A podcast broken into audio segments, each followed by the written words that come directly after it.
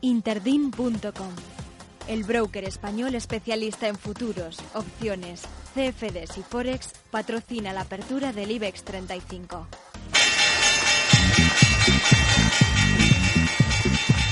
Claves del mercado europeo.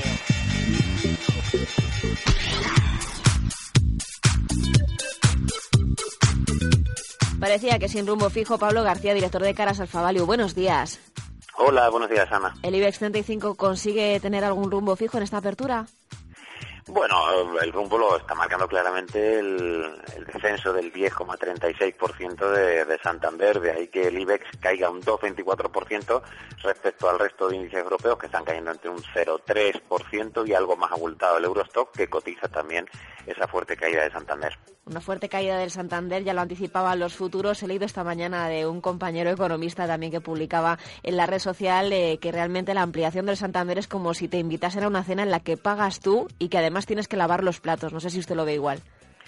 Bueno, a mí me ha llamado más la atención incluso que Ana Patricia Botín envíe una carta explicativa a los empleados, porque personalmente entiendo que debería dirigirse más bien a los accionistas, a los cuales les ha retirado el derecho de suscripción preferente, otorgando derechos a los eh, nuevos accionistas que compran con un descuento del 9,9% nuevas acciones de Santander e incluso a esos accionistas a los cuales parece que no se dirige tanto como sí a sus empleados, a los cuales le recorta un 66% de los dividendos para, para este año hasta 0,2 euros por acción, aunque si bien es cierto que va a pagar eh, tres cuartas partes en, en, efectivo respecto al script dividend. Pero bueno, sorprendente la ampliación, sobre todo porque mm, la señora Ana Patricia Botín habla de oportunidades de crecimiento orgánico, reforzar la solvencia y ayer se despertaron muchas eh, sospechas sobre una posible operación con Novo Banco, la operación con Pioneer en gestión de activos o incluso la compra que ha sido descartada de Banca Monte de Paschi y Siena en Italia.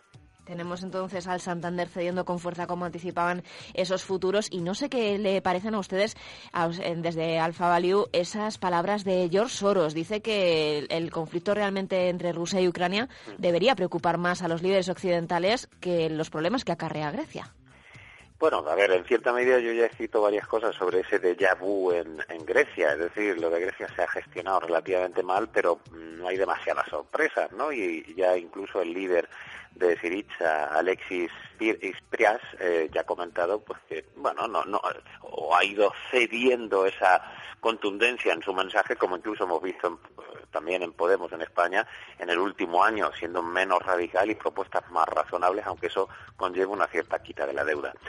Eh, obviamente el caso de Rusia eh, ahora no solo es que se, se incremente la tensión en sí por, eh, por, el conflicto con Ucrania, sino porque esa caída de en torno a 30 dólares barril del precio del crudo supone en torno a 150 mil billón dólares para las arcas, en detrimento, por supuesto, para las arcas de Rusia.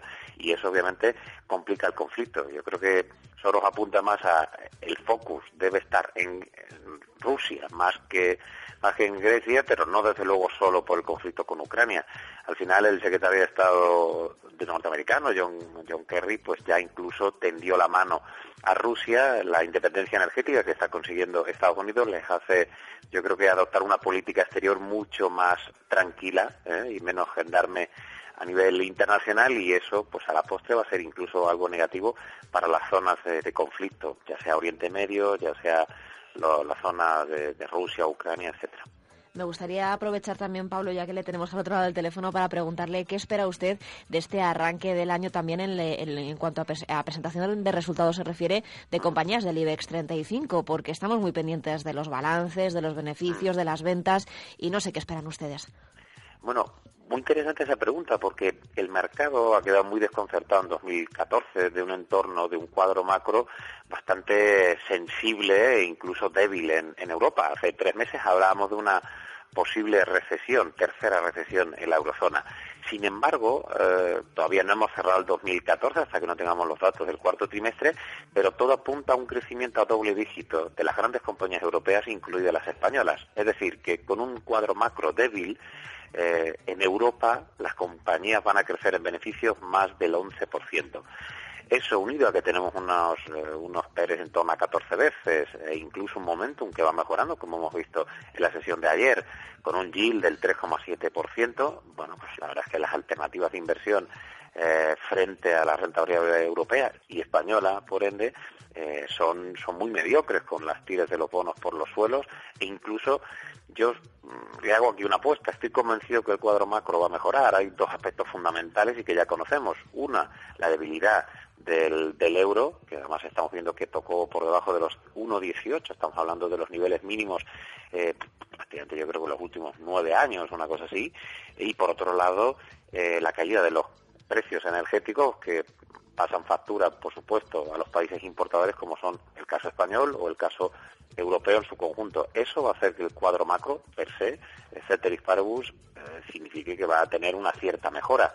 Unido a esas mejoras micros que, que usted comentaba eh, y que van a continuar, yo creo que el entorno bursátil para Europa es eh, bastante más optimista que, que negativo y nuestras previsiones apuntan a un más 15, más 20% a lo largo de este ejercicio 2015 para las bolsas europeas.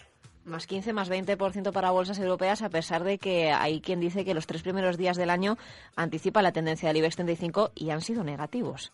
Bueno, esperemos que no, porque si nos quedamos con eso, este año va a ser una catástrofe. Eso sí, cuando hemos hablado de ese más 15-20%, obviamente los niveles de volatilidad, el V2X, el VIX o cualquiera de los ratios eh, del VDAX también de volatilidad eh, se han incrementado, es decir, hay muchas tensiones, tenemos las elecciones anticipadas en Grecia, has comentado el caso ruso, o las caídas de las tensiones del precio del crudo. Por supuesto que no es un horizonte eh, estable, visible y fácil de prever, pero insisto que con los datos de valoración, con las expectativas, con los tipos a cero y con una intervención posiblemente el 22 de enero por parte del Banco Central Europeo, la verdad es que el escenario de recuperación por esas eh, depreciaciones muy competitivas para nuestras exportaciones españolas y, y de la eurozona, yo creo que el entorno es un entorno propicio para asumir algo de riesgo, a pesar de que hay, hay ciertos, ciertos puntos de incertidumbre, por supuesto. Vamos a quedarnos entonces con la parte positiva. Pablo, muchas gracias y que tenga buen cierre de semana.